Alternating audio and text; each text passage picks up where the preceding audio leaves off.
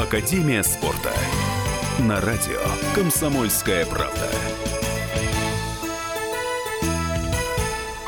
Открытая студия на Арбате. Итак, друзья, мы в прямом эфире. Это действительно прямой эфир. Это премьера открытой студии в Московском Доме книги на Новом Арбате. А, спасибо, что вы все, пришли сюда. А, я попрошу тех, кто здесь сидит, ну, как-то поаплодировать себе, да. Спасибо вам большое. Спасибо нашим слушателям, которые сегодня тоже присутствуют на этой премьере. А, что у нас сегодня будет? У нас будет часовое интервью со специально приглашенной Фартовой, как она сама сказала, гостей. Но перед этим я представлю, у нас сегодня а, вопросы задавать гости будет э, заместитель главного редактора издательского дома «Комсомольская правда» Павел Садков. Добрый день. А у нас в гостях Тина Канделаки, генеральный продюсер канала Матч ТВ. Тина, здравствуйте, с наступающим. Здравствуйте, Михаил. Здравствуйте, Павел. Вас тоже с наступающим наступающим. А, поздравляю вас с вашим первым эфиром. Первый эфир всегда очень трудный, но я надеюсь, что я вам как коллега сегодня помогу, чтобы этот эфир прошел легко, в предновогоднем настроении, все-таки празднично, несмотря на те сложные темы, о которых мы собираемся говорить. Ну и принес вам удачу, потому что мы сейчас много говорили с вами за эфиром о том, что эм, настолько на поверхности очевидно было а, начать вещание какого-либо видеоблога или прямого эфира или стриминга из книжного магазина, что я даже удивилась, когда узнала, что никто до вас этого не делал. Поэтому удачи вам, место замечательное, поэтому надеюсь, что оно принесет вам удачу. Спасибо. Спасибо. Вы можете присылать свои вопросы, мы их здесь будем читать. У нас есть Viber, WhatsApp. Э, присылайте 8967 200 ровно 9702, 8967 200 ровно 9702 и телефон прямого эфира 8 800 200 ровно 9702. Тина, ну, спасибо, что пришли. Во-первых, огромное, это, правда, очень приятно нам и всегда приятно вас видеть. И я, наверное, начал с такого вопроса. Мы спортивные журналисты, а я по-прежнему считаю себя спортивным журналистом по, по, по старой памяти. Э, считаем, что года делятся на олимпийские и неолимпийские. Вот вот так отложилось. Следующий год он олимпийский, и это год чемпионата мира по футболу. Мало того, что чемпионат мира по футболу, который еще пройдет у нас в стране. Не могу не спросить, вечный вопрос, как кто сильнее, Шварценеггер или Сталлоне. Э, что для вас важнее, Олимпиада или чемпионат мира по футболу? А, ну, э, здесь, наверное, как спортивный журналист, вы должны были еще добавить, о внутреннем идет э, мероприятие речь или о внешнем. Безусловно, когда речь идет о внутреннем мероприятии, э, к нему интерес не то чтобы повышенный, это просто гораздо более комплексное мероприятие спортивное, а, чем, допустим, условно говоря, Олимпиада. Олимпиада, когда она не домашняя, в отличие от Олимпиады в Сочи, то есть, конечно, вызывает большой зрительский интерес в силу того, что все болеют за наших, особенно в сложившейся ситуации. А если вы помните а, олимпийский проект, который был, безусловно, проектом для всей страны. Вся страна принимала участие, начиная от организационного комитета, заканчивая волонтерским движением. Все равно речь шла об одном крае, о Краснодарском крае. А когда мы говорим о чемпионате мира по футболу, речь идет об 11 городах, о 16 стадионах, о новых дорогах, о новых аэропортах, об огромной инфраструктуре и, что самое главное, о огромных вливаниях в разные регионы, которые по окончании чемпионата мира получат невероятные возможности, я надеюсь, которыми мы обязательно воспользуемся. Поэтому, конечно, то, что э, будет в следующем году э, чемпионат мира по футболу, на, мне кажется, на мой взгляд, не знаю, как на вашей жизни, но моя это точно беспрецедентное спортивное событие для всей страны. Спасибо. А я понимаю, что минувший год, но его удачным, наверное, для нашего спорта, к сожалению, ну, очень сложно назвать. Очень много было проблем, очень много было а, скандалов, и не всегда они были, наверное, объяснимы даже в голове. Настолько это было все а, грандиозно и а, беспрецедентно. На самом деле такого действительно не было. А, как вы пережили, как человек, отвечающий за спортивный канал этот год? Насколько это было вам тяжело?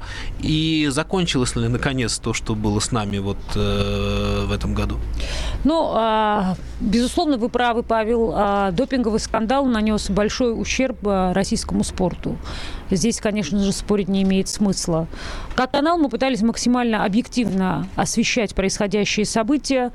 Мы, как вы помните, одними из первых начали программу «Спортивный заговор», которую вел блестящий спортивный журналист Кирилл Кикнадзе, начиная от интервью с господином Паундом эксклюзивного, заканчивая, собственно говоря, отслеживанием всех процессов, э, которые происходили в этот период и происходят по сей день. Конечно же, мы информируем, мы сообщаем, мы пытаемся получать эксклюзивный материал, рассказывать в том числе и про э, многие сложные вещи, которые связаны с э, такими фигурантами, как тот же э, Родченков. Это наша обязанность как журналистов о том, как они находятся, как они, соответственно, общаются, откуда берется эта информация и так далее. Но, тем не менее, вы знаете, на данный момент я думаю, что э, как э, спортивный канал нам в первую очередь нужно попытаться, ну, скажем так, насколько можно максимально спокойно, выдохнув, абстрагироваться от интонации истерики и э, максимально конструктивно вместе со всем спортивным сообществом, вместе со спортивными чиновниками, вместе со спортивными,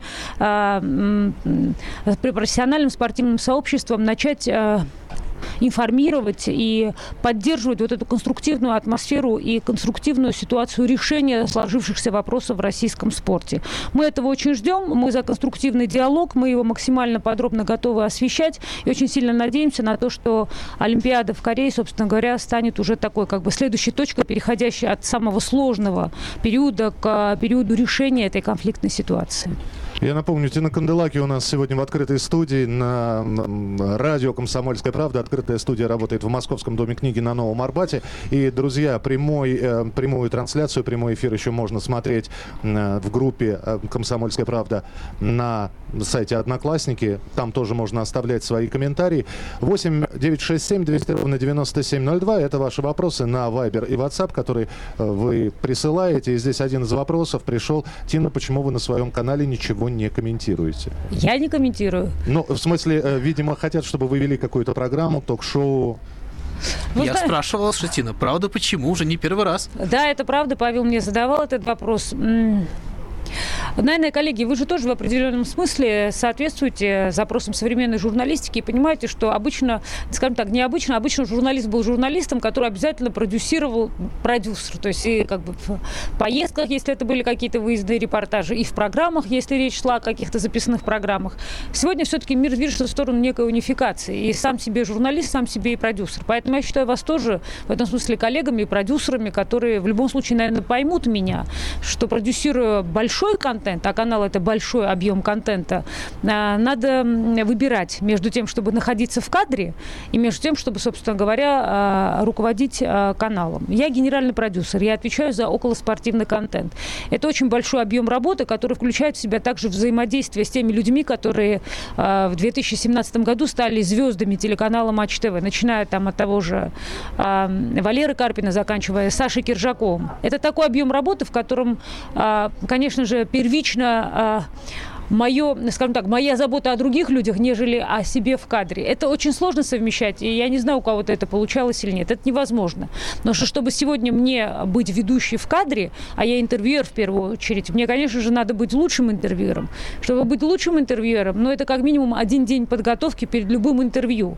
А если я один день буду готовиться, а один день буду, соответственно, вести эфир, это, ну, если технически просто рассчитывать время, минус два дня в неделю а, моей рабочей недели. Это, правда, просто физически физически и технически невозможно. А не потому, что я кокетничаю или не хочу этим заниматься. Я люблю свою профессию, я люблю жанр интервью. И, в принципе, вы знаете, для этого жанра я, в принципе, еще не столь пожилая. Кто его знает? Может быть, когда-нибудь э, в течение своей профессиональной жизни я вернусь к этому жанру. Но в данный момент Тина Канделаки у нас интервьюируемая а, и не является интервьюером, хотя вполне возможно а, поиграем, и она задаст вопрос Павлу Садкову. А вы тоже можете задать свои вопросы. Мы сейчас сделаем небольшой перерыв. Я напоминаю, сегодня премьера открытой студии радио «Комсомольская правда». Я думаю, что мы здесь будем регулярно появляться. 8 9 6 7 200 ровно 9702. Это номер Вайбера и WhatsApp. Телефон прямого эфира 8 800 200 ровно 9702. Я надеюсь, что и неприятные вопросы тоже можно будет да, задавать.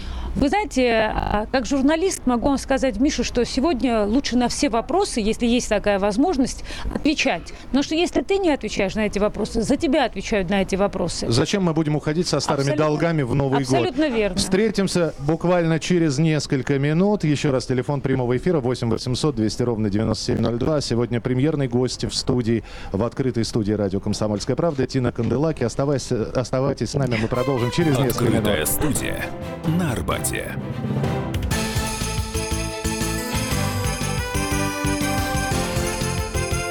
Академия спорта. можно бесконечно смотреть на три вещи. Горящий огонь, бегущую воду и телевизор. А телевидение можно еще и бесконечно слушать в нашем эфире. Потому что ведущие Егор Арефьев и Сергей Ефимов просто огонь. И никакой воды. Только главное, что стоит посмотреть, а чего лучше никогда не видеть. Программу «Глядя в телевизор» слушайте по средам с 8 вечера по московскому времени.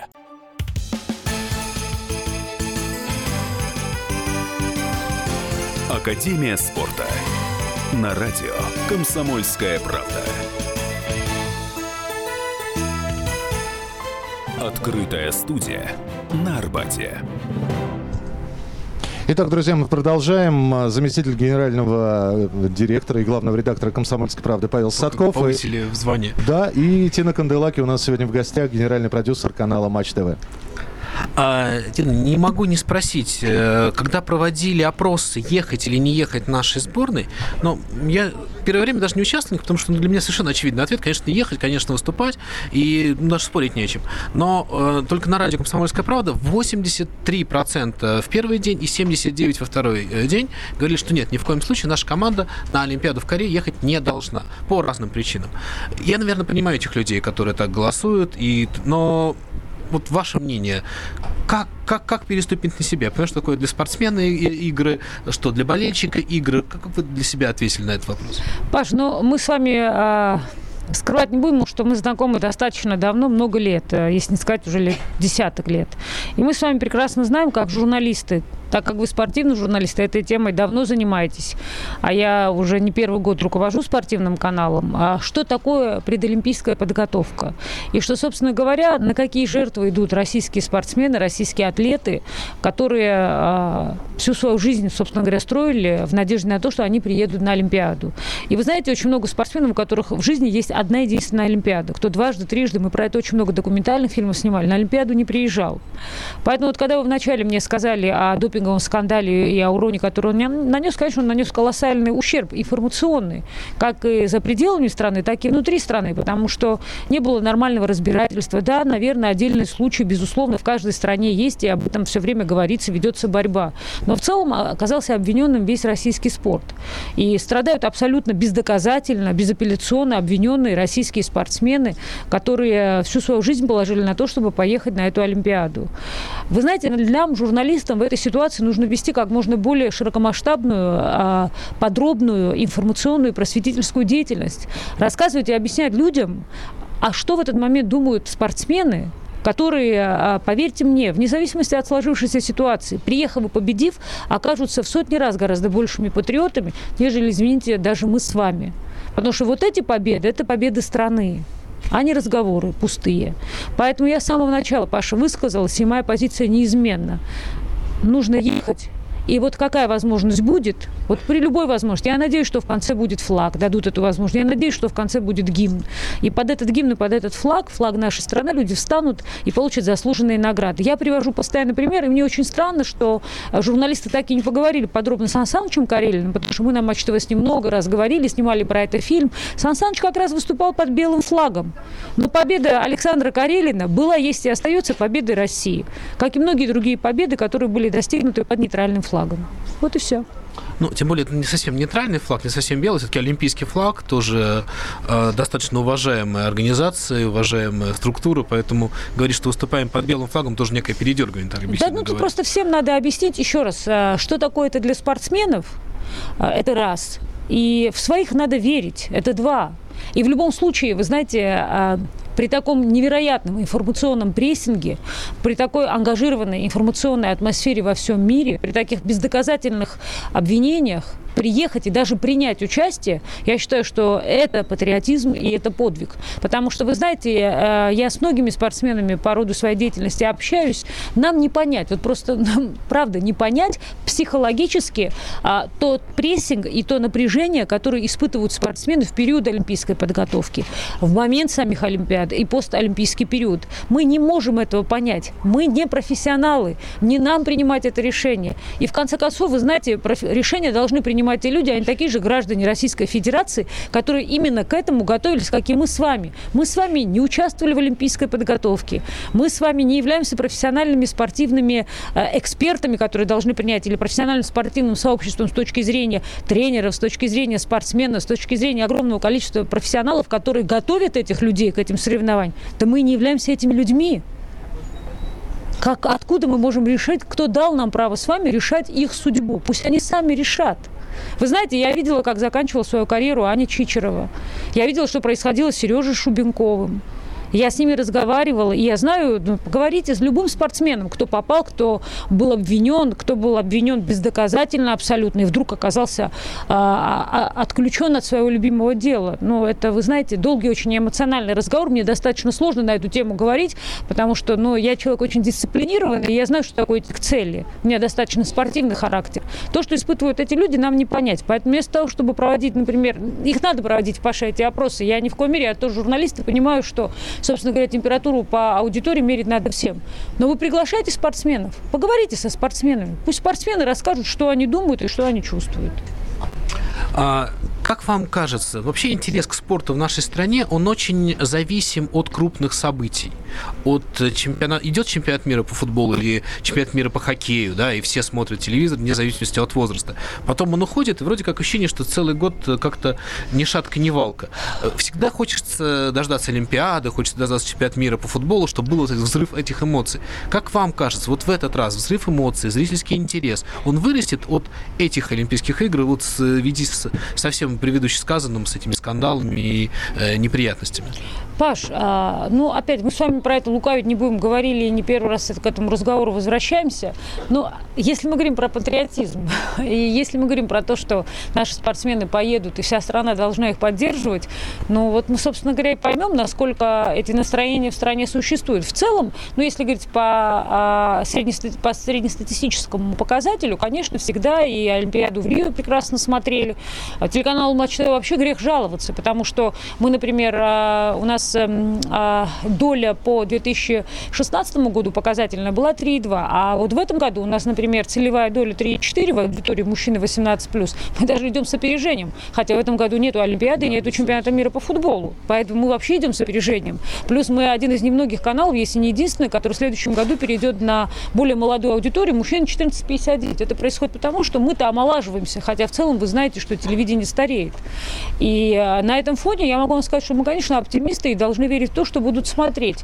А, в целом, Паш, э, дополню свой ответ тем, что вообще в мире, ну, не хочется опять сравниваться с Америкой, потому что этот пример всегда напрашивается, внутренние соревнования по Суперболу, мне это все время говорят, я сама все время это вспоминаю, любые киберсоревнования, да и, господи, внутренние соревнования, связанные с футболом, и с хоккеем, и с любыми другими видами спорта, являются не менее знаковыми, интересными для больших стран, нежели, собственно говоря, э, чемпионаты, связанные с э, внешними выступлениями. Поэтому стремиться, конечно, надо к тому, чтобы смотрели спорт регулярно. Да, и с точки зрения развития контента у спорта гораздо больше потенциала, потому что это единственный вид контента, который никто не захочет смотреть в будущем в отложенном просмотре. А сейчас все-таки а, потребитель хочет смотреть контент тогда, когда ему удобно, а не так, как все-таки а, выстроена а, телевизионная сетка. В прямом эфире из открытой студии в Московском доме книги на Новом Арбате Тина Канделаки, генеральный продюсер э, телеканала Матч ТВ, Павел Садков. А, и не забывайте, прямая трансляция в группе «Комсомольская правда» в Одноклассниках, так что можно смотреть, комментировать. А, и телефон прямого эфира 8 800 200 ровно 9702. Я представлю этот голос за кадром. Михаил Антонов нас замечательно. Он ни разу не представился. Миш, ты как будто тебя тут нет. Ты появляешься, как будто это голос ниоткуда. А, Тина, у нас очень любят говорить о том, что что-то, ну, скажем так, тема для разговора. Слушай, ты знаешь, вот это умирает. Давай-ка об этом поговорим. Мы говорили про то, что умирает телевидение, да? В этом году все говорят, что умирает спорт, умирает олимпийское движение. Ну, честно говоря, даже мне в какой-то момент было настроение, что, ну да, это уже конец истории, что э, все, что происходит сейчас с олимпийским спортом, может быть, и станет таким осиновым уклоном все это. А как вам кажется, умирает олимпийское движение? Вот, может вообще это произойти? Вы сейчас правильно сказали. Вы знаете, знаете, у нас же очень много, в принципе, пессимистов в, в стране, которые на стакан, который наполовину а, полон, а, в принципе, для меня, говорят, что наполовину пуст. Так и тут. Для вас убирает, для меня перерождается. Я, вы знаете, оптимист, и не только потому, что мы разговариваем в предновогодний период. Ну, смотрите, вот а, мы в рамках а, а, внеэфирного продвижения телеканала Матч ТВ стали заниматься матч-тренировками. Матч-тренировки в 2016 году собрали 180 тысяч человек, а за 2017 мы собрали под 500 тысяч человек. То есть у нас география, условно говоря, там от Тулы, в которой вышло 17 тысяч человек, там, до Ярославля, где уже мы в крытом помещении проводили тренировку, и там было до тысячи человек. Это приезжали я... ваши звезды, да? Да нет, это я приезжала вместе, условно говоря, с ну, тренером. Это ваши звезды, подождите, ладно. Ну, нет, большое вам спасибо, а, да, Паш, а, я знаю, что вы ко мне хорошо относитесь, но поверьте мне, я могу прийти куда хотите, но если у меня не будет чего-то, что интересно другим, но люди на меня посмотрят, повернутся и уйдут. А тут люди тренируются. Я не могу даже при всей симпатии ко мне а, заставить людей тренироваться. Они сами хотят тренироваться. Поэтому мой ответ, например, на вопрос о ЗОЖе. Потому что мы, например, делали программы, там, с тем же Сережей Доля, а, делали такой тревел, похожий на Форт Боярд. Сейчас мы делаем с Василием Смольным. Это очень популярный в онлайне проект «Бешеная сушка». И мы видим, что, например, телевизионный ЗОЖ только растет. А в офлайне, например, а, у ЗОЖа очень много поклонников молодых в аудитории 14-59, как раз, собственно говоря, в больших городах. Поэтому потенциал роста есть. И я считаю, что мы в точке перерождения, а не умираем. И мы продолжим через несколько минут. Оставайтесь с нами. У нас в прямом эфире Тина Канделаки. Это радио «Комсомольская правда» и открытая студия из Московского дома книги открытая на Новом Арбате. студия на Арбате.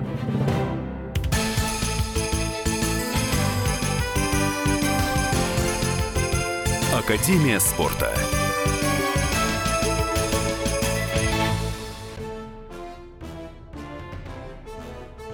Товарищи солдаты и офицеры российской армии. Полковник Баронец разрешает обратиться. Звоните и задавайте накопившиеся вопросы. Угроза НАТО, жилье для военнослужащих и перевооружение России. Обо всем этом Виктор Баронец знает лучше других. Программу «Военное ревю» слушайте по будням в 11 утра и в 5 вечера по московскому времени.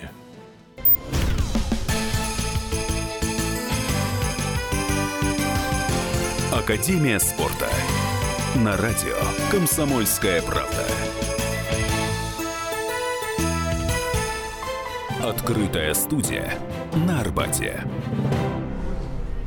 И сегодня в открытой студии из Московского дома книги на Новом Арбате мы ведем премьерную программу. Павел Садков, заместитель главного редактора издательского дома «Комсомольская правда», и Тина Канделаки, генеральный продюсер канала «Матч ТВ».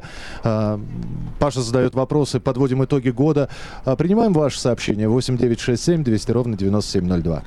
А, Дина, вот мы с вами продолжали разговор, пока шла рекламная пауза, и заговорили о том, что, что как происходит с телевидением, где люди что смотрят, и у меня такой вопрос. А вы где смотрите и что смотрите? А, и когда я... смотрите, самое главное, если да, у вас нет, время есть? А, во-первых, я хочу сказать, что а, вот сейчас, например, вы слышали, наверное, про систему Big TV, начинают а, считать по-новому, в том числе да, и да, в нашем да. холдинге. Меня, если начнут считать, то я буду примером э, очень интересного user experience. Ну вот смотрите, я всегда смотрю одновременно с несколькими экранами. Утром, когда я просыпаюсь, понятно, у меня на тумбочке, если интересны детали моей личной жизни, всегда, а, сейчас я вам скажу, раз, два, три, четыре экрана и перед как раз предкроватный пятый экран. То есть у меня всегда с собой компьютер MacBook Pro, у меня iPad большой э, Pro, у меня, соответственно, маленький iPad всегда в руках, потому что я здесь читаю, здесь читать удобнее, чем с телефона. И у меня, соответственно, телефон. Дальше у меня, естественно, рядом с кроватью а, телевизор. Поэтому я одновременно могу на пяти экранах смотреть, просматривать. Если так технически говорить, когда я еду в машине, я всегда смотрю еще Матч ТВ, потому что у меня в машине есть телевизор. Если говорить, например, от Netflix и о сериальных новинках, он у меня на большом а, iPad.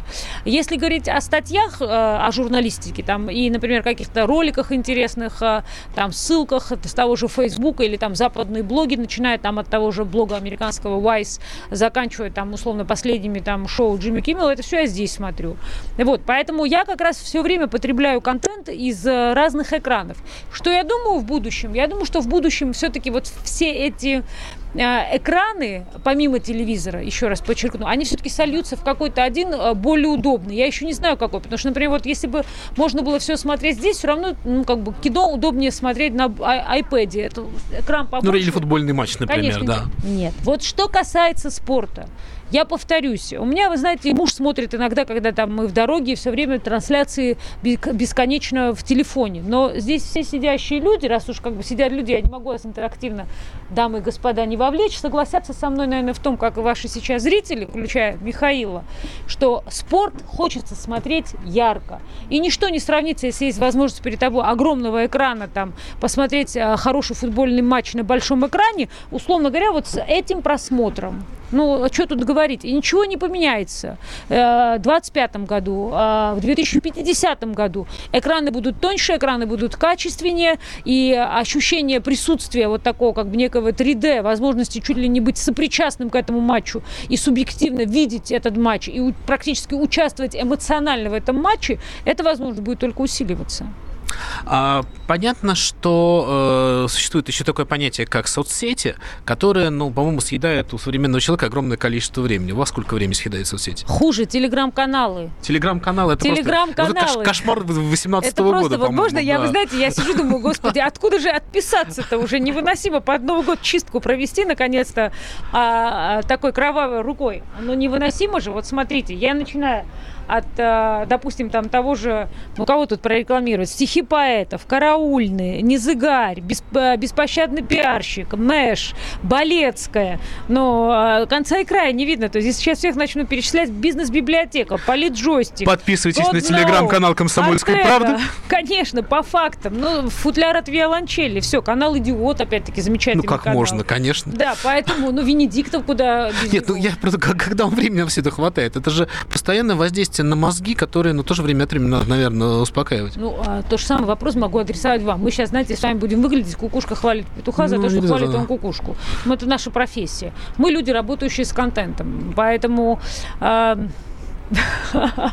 Меня всегда, ну, люди, чему мнению, чьей критике я очень доверяю. У меня есть такой один человек, который меня все время критикует, и мы все время спорим. Вот меня этот человек все время ругает, что нельзя все время говорить про роботизацию, ты пугаешь аудиторию, про нее никто не думает. Но на самом деле уже многие статьи пишут роботы. То есть они через искусственный интеллект собирают, собственно говоря, информацию, анализируют, и наоборот, как бы здесь как раз копипаста может быть гораздо меньше, потому что робот идеально собирает аналитические статьи. И вот в эту эпоху аналитических статей, которые могут писать роботы, конечно, ценность человеческого ресурса будет только возрастать. Только человек способен придумать креатив. А чтобы придумать креатив, надо, естественно, все время тренировать мозг. Это как вы мне скажете, Тина, как ты тренируешься каждый день? Ну, так и тренируюсь. Привыкла тело тренироваться каждый день. Так и тут. Как я читаю такое количество информации? Ну, я привыкла читать такое количество информации. Да, это, конечно, во-первых, сложно, с одной стороны, с другой стороны, э, безумно интересно, потому что голова постоянно работает. Э, У меня такой еще вопрос. Когда э, происходит лично у вас э, отсеивание неправильной информации? Потому что, ну, 80% информации, скажем так, э, стрёмная, ее не, э, нельзя воспринимать сразу, как, э, там, не знаю, в программа «Время» сказала, да, грубо говоря. Э, Где у вас вот этот вот э, тумблер, который отсеивает фейки и прочую ерунду? А вы понимаете, в чем дело, Паш? Сейчас уже так даже и потреблять информацию становится невозможным. Почему? Потому что а, в эпоху информационного хайпа а, речь идет не о том, чтобы в первую очередь проверить. То есть период Тома Вулфа и гонза журналистики остался в 60-х, 2000, э, соответственно, 20 века. Сейчас все на скорость. Так как технологии ускорились, э, скорость интернета увеличивается, то есть здесь все борются сейчас за то, чтобы быть первым. А когда ты борешься за то, чтобы быть первым, то тебе надо определиться. Или ты, соответственно, копаешься и находишь фактологию, это занимает время, или ты опережаешь всех, и ты первый. Поэтому я, естественно, как и все, являюсь заложником этой тенденции. Это данность, от этого никуда не деться. Я первая получаю информацию, а дальше, соответственно, я начинаю уже читать каналы, которым я доверяю, а, авторы, которым я доверяю, и уже через тех авторов, у которых чаще всего информация проверена, я могу сделать вывод о той или иной информации, насколько она соответствует действительности. Но, повторюсь, Паш, а, сегодня невозможно, как вам сказать, вот выбрать там, не знаю, три источника и доверять только этим трем источникам, потому что эти три источника могут в этой гонке а, за то, чтобы оказаться первым в передаче информации, в любой из дней проиграть. Потому что может оказаться какой-то пользователь, соответственно, на улице, первым заснять любое событие, первым его передать, и это будет не тот источник, на который я подписан. Поэтому все, что приходит в ленту, конечно, я читаю. А вот о себе, то, что о вас пишут, вы как-то отслеживаете специально? Или ну, у вас какая-то ну, позабиваете в поисковике каждое утро Тина Канделаки новости, да. Ну, все-таки не будем забывать о том, что э, скромничать не буду. Я в пиаре много лет работала, поэтому э, с аналитикой знакома не понаслышке. Я не просто э, пользуюсь услугами профессиональной аналитики. Я, в принципе, слежу за развитием своих профайлов, потому что было бы неправильно говорить вам о том, что я развиваю там свои социальные аккаунты, начиная с Инстаграма, заканчивая тем же Фейсбуком, не мониторю мониторю, что происходит, не слежу за статистикой. Ну и элементарно, Паш, я вам тоже очень, например, рекомендую. В том же, например, Инстаграме сегодня вы прекрасно видите. Вот, например, мы заходим в Инстаграм, открываем, допустим, любой пост, правильно? И мы уже сегодня видим э, статистику в этом посте. Ну, например, вот смотрите, открыла вчерашний пост, там, Кремлевский лук. Вот дальше мы нажимаем на, соответственно, ссылку посмотреть статистику и смотрим статистику. Дальше интересно же наблюдать, какое количество людей, например, те или иные посты читают, не будучи подписаны на меня. Вот, например, 15% аккаунтов, видевших эту публикацию, не были подписаны на меня. Действия людей, их user experience. В моей профессии на сегодняшний день нет ничего более интересного, чем наблюдение за поведенческими моделями пользователей, исходя из понимания запросов этих пользователей, формирование, если они сложно выражаюсь, новых поведенческих моделей пользователей. Это же и есть, собственно говоря, вот, скажем так, моя победа как продюсера.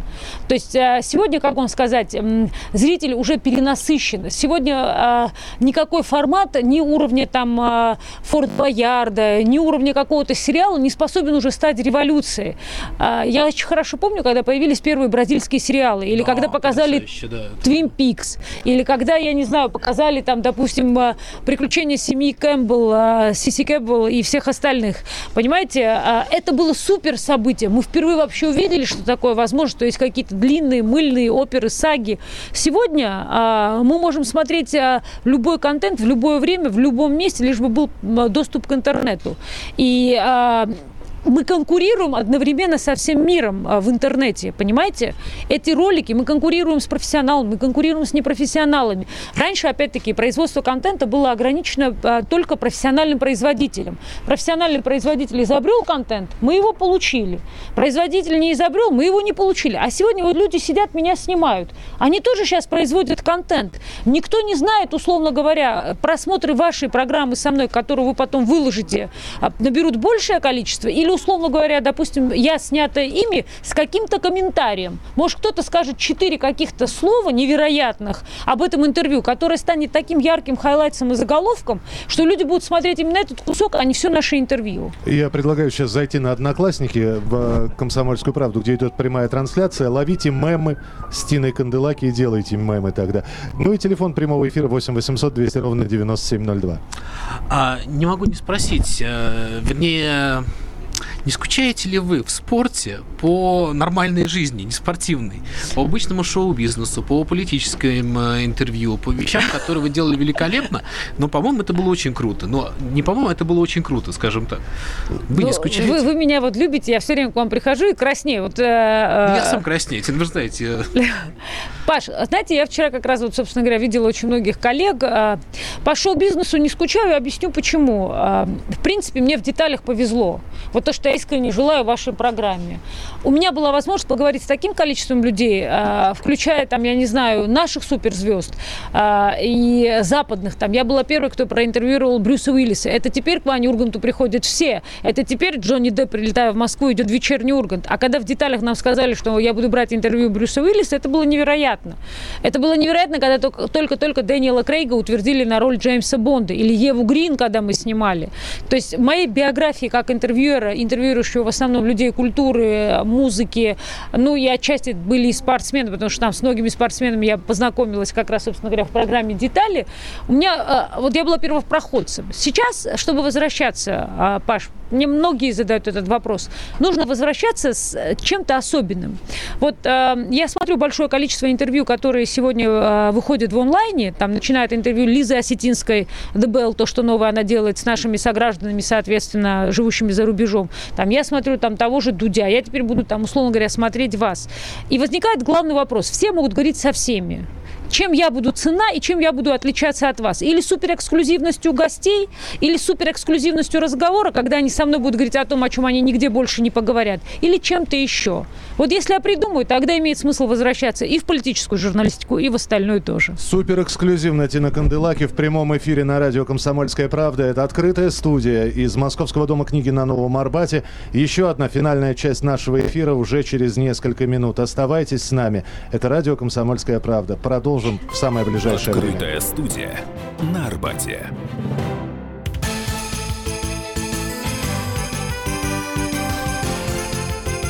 Академия спорта. Главное аналитическое шоу страны. Михаил Владимирович Юрьев, Михаил Владимирович Леонтьев. И в команде Анатолия Кузичева замена. Вместо Анатолия играет Илья Савельев. Но все остальное будет прежним. Это главтема. Они знают, как надо. Мы несем свою миссию выработать и донести до народа и руководства мысль о том, как должно быть. Программа «Главтема» на радио «Комсомольская правда». Слушайте в прямом эфире каждый четверг с 20.00 по московскому времени.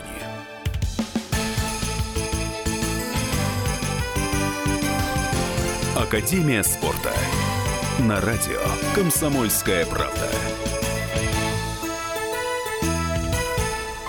Открытая студия на Арбате. Итак, мы продолжаем. А, это радио «Комсомольская правда». Мы работаем в прямом эфире. Давайте попробуем принять телефонный звонок, а, который а, сейчас... Да, Григорий из Саратова задаст вопрос. Тине Канделаки, наши сегодняшние гости. Григорий, слушаем вас, пожалуйста. Добрый вечер, уважаемая Тина, Михаил и Павел. Тина, Привет, я Григорий. ваш искренний, многолетний и уже, к сожалению, пожилой поклонник и вашего профессионального журналистского таланта, и ваше невероятное обаяние как э, редкостной красоты и ума. Дамы, Тина, о какой России вы мечтаете? Ваше мнение для меня очень ценно. О какой России вы мечтаете? О какой России я мечтаю? Да. Ох, Спасибо. Вы знаете, так как я очень эмоциональная, а, я стараюсь вот, ну, как-то так а, обходить эти вопросы. Вы, конечно, молодец, вы провокатор, что задали мне такой вопрос, потому что для меня он очень больной. Вы знаете, я мечтаю о России, в которой будет а, современное образование. Я мечтаю о России, в которой, о, о культуре которой будет говорить весь мир. Я мечтаю о России, а, в которой а, спортсменов начнут уважать внутри страны и за ее пределами. Вы знаете, я когда была в Сочи на форуме, там были студенты из 180 стран. И у меня на панели выступало огромное количество олимпийских спортсменов, начиная со Славы Фетисова, включая Сашу Карелина, Александра Попова, Юлечка Лепницкая была, Алина Кабаева была. Сейчас ну, как бы перечислять там а, программы не хватит. Там тот же, например, паралимпийец, там Дима Игнатов. И вы знаете, я смотрю, у нас огромное количество достойнейших людей, настоящих лидеров. Сегодня весь мир, а, и в частности в большей степени Америка, потому что она в этом дискурсе пока еще, и тем не менее, задает тон, а, говорит о лидерстве. Кто будет лидерами, какими будут лидеры будущего. И вот, к сожалению, когда я смотрю тот же TED.com, я вижу, что вот эти лидеры будущего, почему-то они все время американцы. Я не против. Но у нас удивительно культурная нация. У нас нация по-прежнему имеющая лучшую техническую школу. У нас нация по-прежнему имеющая лучшие медицинские традиции. У нас нация, имеющая прекрасные спортивные традиции, я еще раз подчеркну, потому что не было бы телеканала Матч ТВ, если бы не было такого количества великих спортсменов, которые создали школу. Наши в Пизаро гимнастки все равно порвали всех. Наша гимнастическая школа все равно лучшая в мире. Наши тренеры фигурного катания все равно величайшие тренеры в мире, и это весь мир признал. Наши хоккеисты, вопреки всему, все равно остаются лучшими хоккеистами.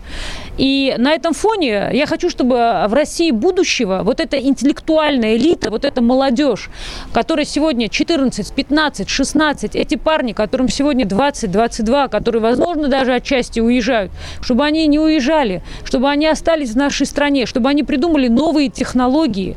Понимаете? Мы когда говорим о патриотизме, я хочу, чтобы у нас лыжи были наши, я хочу, у нас, чтобы у нас сани были наши, я хочу, чтобы телефон у нас был наш, машины были наши. Это банальные такие популистские слова. Но я считаю, что мы способны, и мы можем, и мы по-прежнему придумываем будущее. Но понимаете, в чем дело? Очень многие люди, которые придумывают у нас будущее, у нас нет вот этого, как вам сказать, конвейера, перевода этого будущего в реальность. Вот я хочу, чтобы Россия будущего, она первую очередь придумала будущее вместе со всем миром, чтобы мы не только жили в том будущем, которое придумывается всем миром, а мы в нем элементарно, меняя каждый раз в руке очередной телефон, живем, пользуясь чужими плодами интеллекта, чтобы мы как раз свои плоды интеллекта могли дарить и давать миру, как мы это могли делать всегда. Вот такой России будущего я хочу жить. По современному образованию что вы думаете?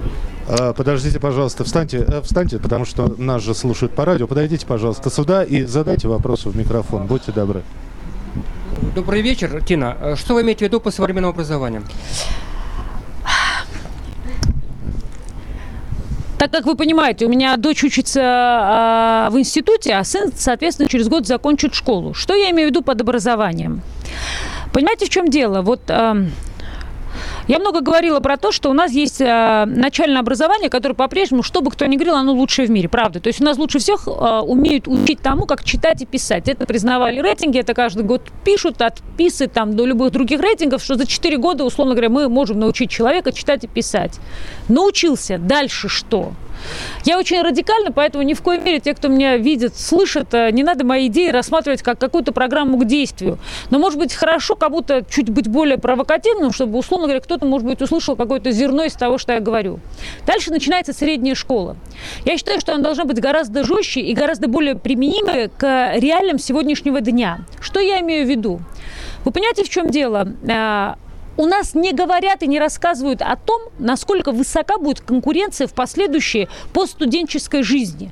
То есть мы все равно живем в парадигме плановой экономики. То, что мы закончим школу, мы как-то поступим в институт, закончим институт, мы обязательно получим работу. Обязательно люди получали работу в Советском Союзе. В капиталистическом мире никто ничего обязательно не получает. Все получают по заслугам, понимаете? И вот это никто не говорит. Я много бывала в школах, я слежу за тем, что идет в институтах, что происходит в институтах. Я говорю с молодежью, молодежью, я выступала. Я им говорю, ребят, вы понимаете, вот вы закончите институт, вам работу никто не гарантирует. Вот если говорить коротко, то я хочу, чтобы образование за вот это время школьного образования и за это время студенческого образования очень четко вот этим гражданам будущей России или России устремленное будущее объясняло, что гарантии работы нет и быть не может, потому что это сильная конкуренция в современном мире за рабочие места – мы же вообще, вот вы что-нибудь слышите про безработицу? Не особо. Мы вообще этот дискурс не развиваем. Мы считаем, что все где-то и как-то работают. А вопрос будущего будет в том, где мы работаем, как мы работаем, и почему именно мы там работаем, а не кто-то вместо нас. Вот это, мне кажется, самое главное. Как и, собственно говоря, вы знаете, вот в спорте это очень показательно. Урок физкультуры должен быть таким, чтобы дети хотели им заниматься. После этого, переходя в студенческий возраст, студенческий спорт должен быть таким, чтобы все хотели заниматься студенческие годы спортом и таким образом автоматически становились болельщиками. И тогда вот эти стадионы, которые мы строим, 16 стадионов, они будут забиты на домашних играх, потому что люди с детства этот навык, эту привычку в себе воспитают, потому что они будут понимать, что в этом есть польза. Физическая здоровье, если есть физическое здоровье, психологическое здоровье, если есть физическое, психологическое здоровье, какие-то бенефиты в форме ГТОли, в форме возможности до получения дополнительных баллов при поступлении. А вы меня простите, я вот разговаривала с многими родителями, никто даже не знает при поступлении в высшее учебное заведение, сколько баллов дает ГТО. Я не буду даже упражняться сейчас как журналист, задавать всем вопросы, вы в курсе или нет.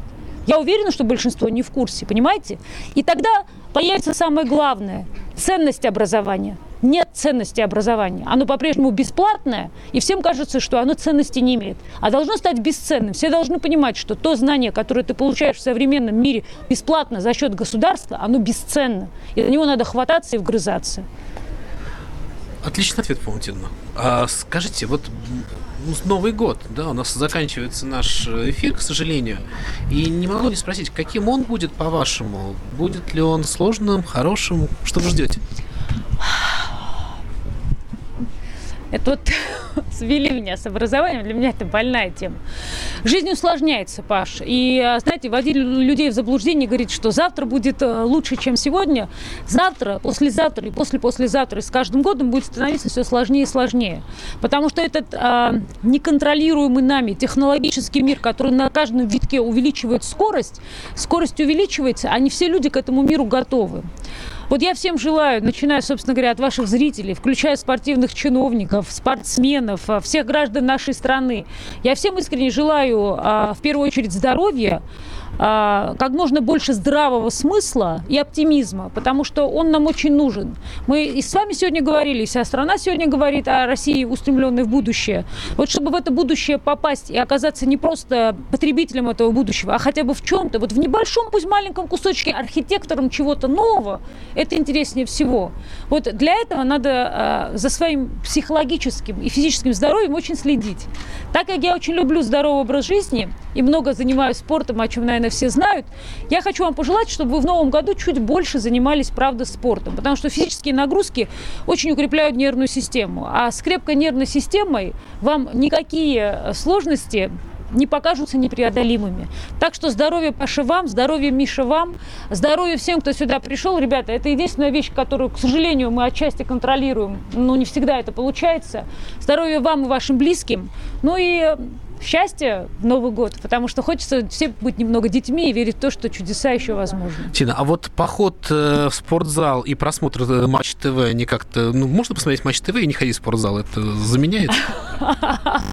Я не разрешаю, если вы так спрашиваете. Я очень надеялся на этот шанс. Хотя бы 10 бёрпи сегодня вечером за мое здоровье. Ребят, за меня можете не пить. Любите вы меня или не любите. Сделайте 10 бёрпи за меня. Мне будет приятно. Если не 31 то хотя бы один раз в 2018 году. Сколько вы делаете в день? Вот, э... У меня сегодня была 10-серийка, это О, по 15 боже. бёрпи, соответственно, 10 серий. Но это может, кстати, любой человек, Паша. Здесь, знаете, как вот ролики в интернете показывают, бабушки 80 начинают заниматься гимнастикой, так что я только в начале своего творческого спортивного пути. Тина, спасибо вам большое за то, что вы нам помогли сегодня провести первый эфир за открытой студией радиостанции «Комсомольская правда» из Московского дома книги на Новом Арбате. Все, с почином нас, с почином вас. И с наступающим Новым годом. Миша, Паша, спасибо. Пошли покупать книги. Павел Садков, Тина Канделаки были у нас в эфире. Друзья, спасибо большое. Вы поаплодируйте себе и нам. А эфир на радио «Комсомольская правда» будет продолжен. студия на Арбате.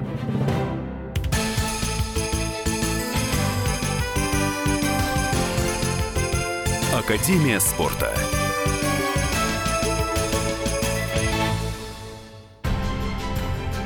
Будьте всегда в курсе событий. Установите на свой смартфон приложение «Радио Комсомольская правда». Слушайте в любой точке мира. Актуальные новости, эксклюзивные интервью, профессиональные комментарии. Доступны версии для iOS и Android.